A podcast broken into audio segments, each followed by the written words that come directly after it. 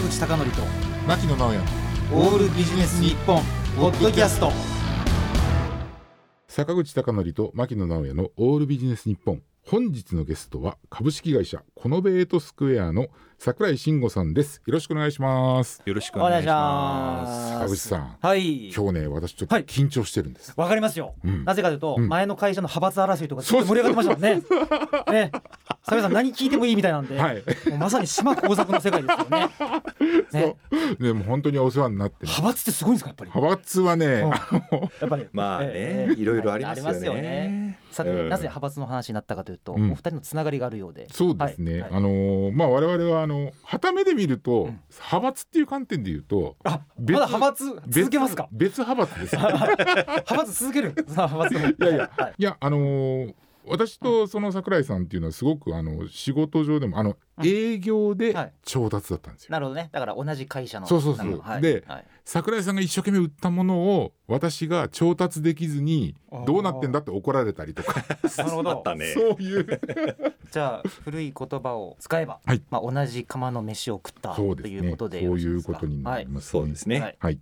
ということで桜井さん現在は株式会社コノベートスクエアという会社を立ち上げられていますけれどもこの会社についてまず教えていただけますか？はい、ありがとうございます。はあの私がですね去年の、えーちょうどあの約1年前になるんですけどね、うんまあ、独立したのはあのお1年半前なんですけど法人として立ち上げたのがちょうど今から1年前6月15日なんですけれども、まあ、何をやろうかっていうことでいろいろこう考えたんですけど、まあ、結局あのお自分がこうやってきたものをねどういうふうにやっていこうかっていうような形で考えた時に、幅広く言っちゃうとコンサルティングっていうことになっちゃうんですけど、うんうんうん。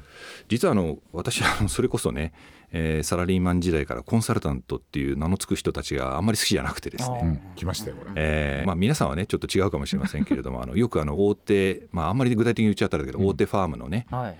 方なんかがこう10人ぐらいでゾロゾロゾロってこうやってきて、うんでそれであのおなんか分かったような感じでね いろんな資料をまとめて100ページぐらいの報告書出して「はいこれやりなさい」みたいなね。これは一体何なんだろうなっていうのをずっとこうあのお違和感持っていて。で、まあ、いざ自分がこう会社立ち上げてねやろうと思った時にコンサルタントって名乗りたくないなっていうことで実はあの会社立ち上げで一番悩んだのが、うん。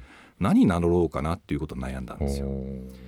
でいろいろこう悩んだ挙句、えっと自分でこう作った言葉が、えーコンチェルタントっていう言葉を作って、あの音楽でコンチェルトってあるじゃないですか。競奏曲っていうね、まあ、これがなんかこうちょうどいい感じだなと。うん。でまあ親父ギャグじゃないですけど、うん競争っていうねその音楽の共にこう奏でるっていうのと、うん。えーそれから共にこう作るっていう意味のね。うん。えー競争と、まあ、ちょうどこれかかるしうん。あこれがいいなと思って、うん。えーまあ、コンチェルタントっていうふうに名乗ってそのサービスをコンチェルティングサービスにしようっていうここを最初に決めたっていうね。ね。そういう感じなんですよ。コンチェルティングサービスね、ーでついでにあの会社の名前もですね、うん。少し説明させていただくと、はい。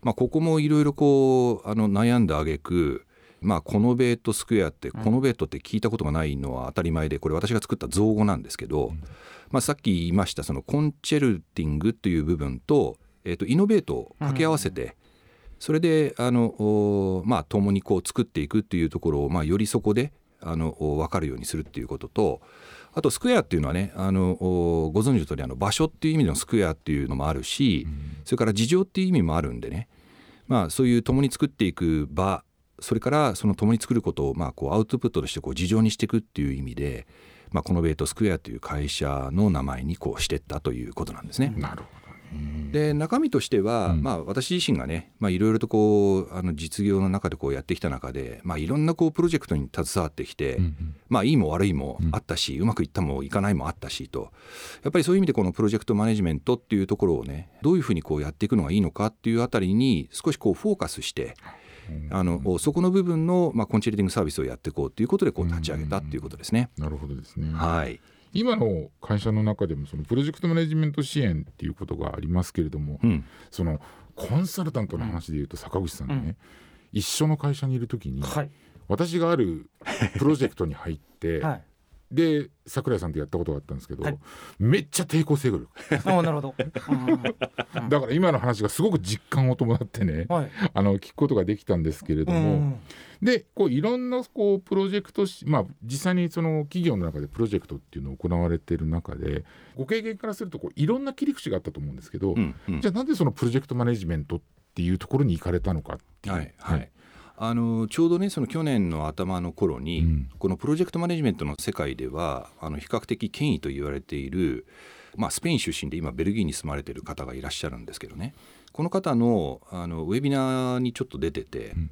これからの世の中はもうプロジェクトのあの世の中だっていうことを言っていてね、まあ、彼はあのプロジェクトエコノミーっていう言い方をしてるんですけどもまあ、あのおブーカブーカってこう言われたりとかコロナ禍って言われたりということで先行き不透明っていうことをよく言われてますけどそうなったからこそもういろんなこうプロジェクトを立ち上げていろいろとこうトライアンドエラーでやっていかないと、こういったあのおブーカの世の中で生きていくことが難しいっていう、まあ、それがゆえにプロジェクトが増えていくっていうことを彼が言っていてでかつそのプロジェクトがなんでこううまくいかないのかどうかっていうことについても彼が彼なりにこう説明をしてくれてたんですけど、すごく合点がいってですね、あ、これだとうん。やっぱりこれをこうやっていかなきゃいけないし、その自分がこうやってきたこともね、うん。あの活かせるしっていうところで、まあ、始めたっていうところになりますよね。なるほどね、うん、まあ、実際私もいろんな、まあ、企業の中でもそのプロジェクトっていうのをやってきた時にやっぱりこう壁にぶつかったりとかね、うん、なかなかその思うような結果が出なかったりっていうケース、そういったご経験をされてる方もリスナーの方で多いと思うんですけれども、実際にその、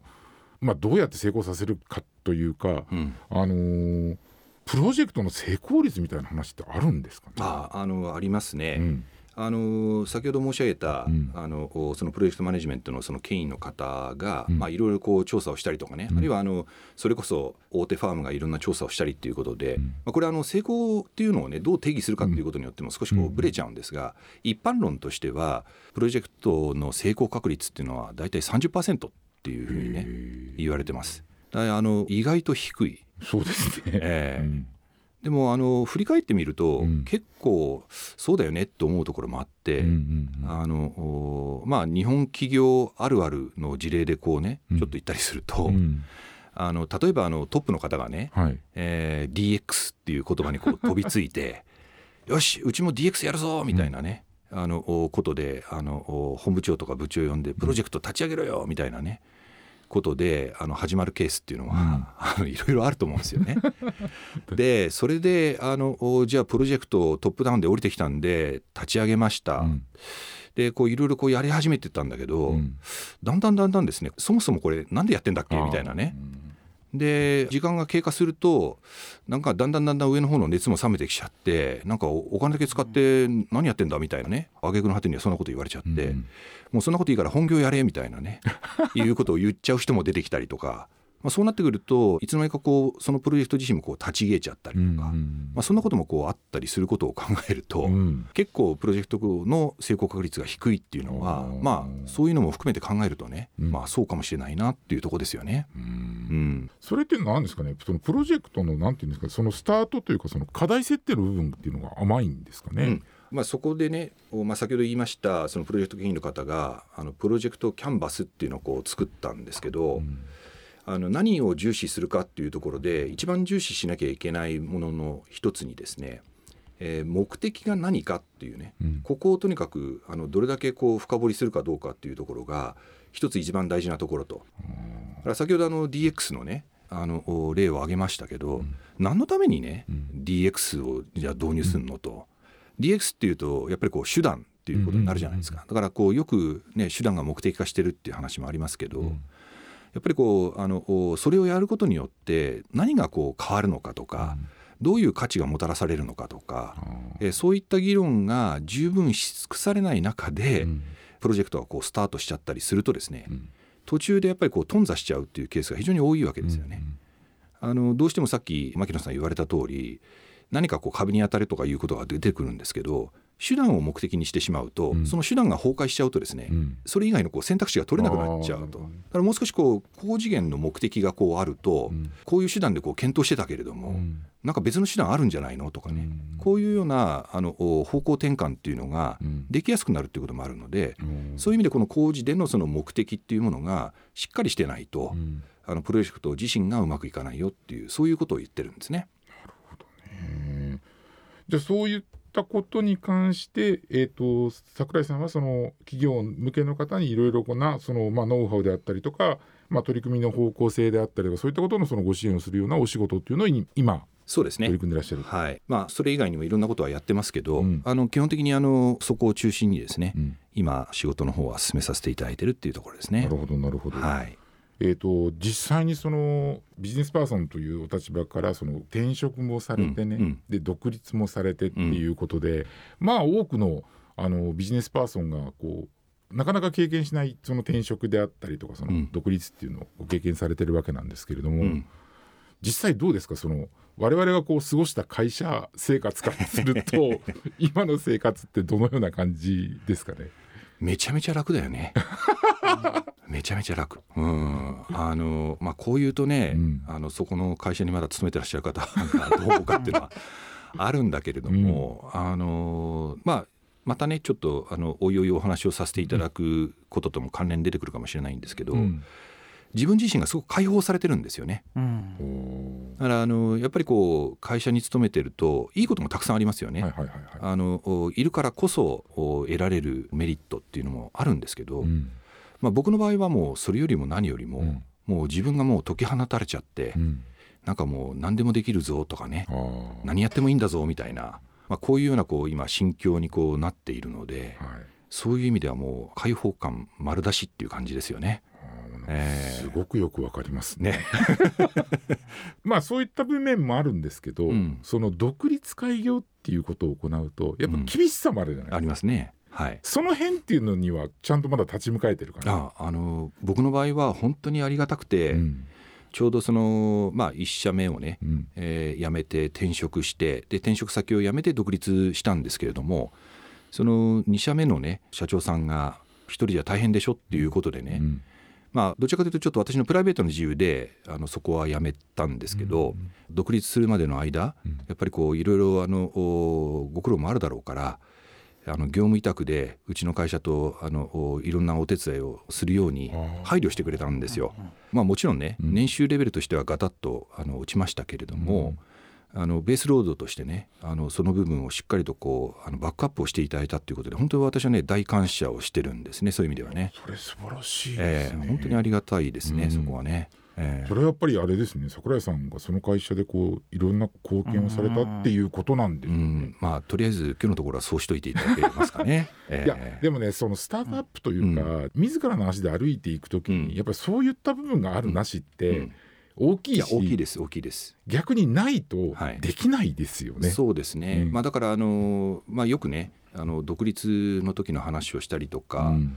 自分がその独立を考えるっていう時にねうん。聞かれるんですけど、まあ、何もないとね、うん。こう心配だっていうのはもうその通りの話で、うん。そこをねあの言っちゃえっていうふうには私もよう言わんですよね、そこはね。うん。さすがにね。でもどうなんですか？言っちゃえっていう部分もうん。ないとできなくないですか、あその通りです。あの、うん。それと何らかのこうなんかうん保証というか、うん。保証じゃないけどね。そうですね。だからまあもちろんその言っちゃえっていう気持ちの方がまず第一、うんうん、これがないと あのおどんだけね、うん。あのおあれがあるよこれがあるよっていうその生活面でのそのベースロードになるものがこう、うん。あったとしても、うんうんうん。行かない人はやっぱ行かないですよね。なるほどなるほど。うん、だからそういう意味ではもう僕はもうどうでしょうね今から振り返ると、うん30枚ぐらいからもう行っちゃえっていうのはねあったんでえそうなんですか？あそうですね。へえ。全然そんな風に見えなかったですけど。あそうですか、はい。えーめっちまゃなんかこれから会社の中で多分偉くなっていくんだろうなって私は思ってました。僕はねそういう意味ではね全然その一社目のところで偉くなりたいっていう野望は全くなかったんですよ。ええそうなんですか？そうなんです。むむしろ、うん。もうあの自分ではその50っていうのが一つのベンチマークであって、うん。50歳になった時にその時の自分がどう思ってるかっていう気持ちを大切にしようと思ってずっと30の時から思ってたんですね。だからその50にいざこうなってうん。まあ当然ねそのお残りの15年、うん。20年っていうところがどんな感じかなとこのまま残ったらどんな感じかなっていうところについてはうん。見え始めてきたっていうのが逆にうん。僕の中ではあもうやめようと。逆にね。うん。というふうにやっぱりこうなったんで、まあ、それでもうあのおたまたまご縁をいただいた会社に転職っていうことでねポーンと。うん何の躊躇もなく飛び出たっていうね、面うん、その時にだからもうあれですよ。もう会社の人からもうボロクソ言われましたよね。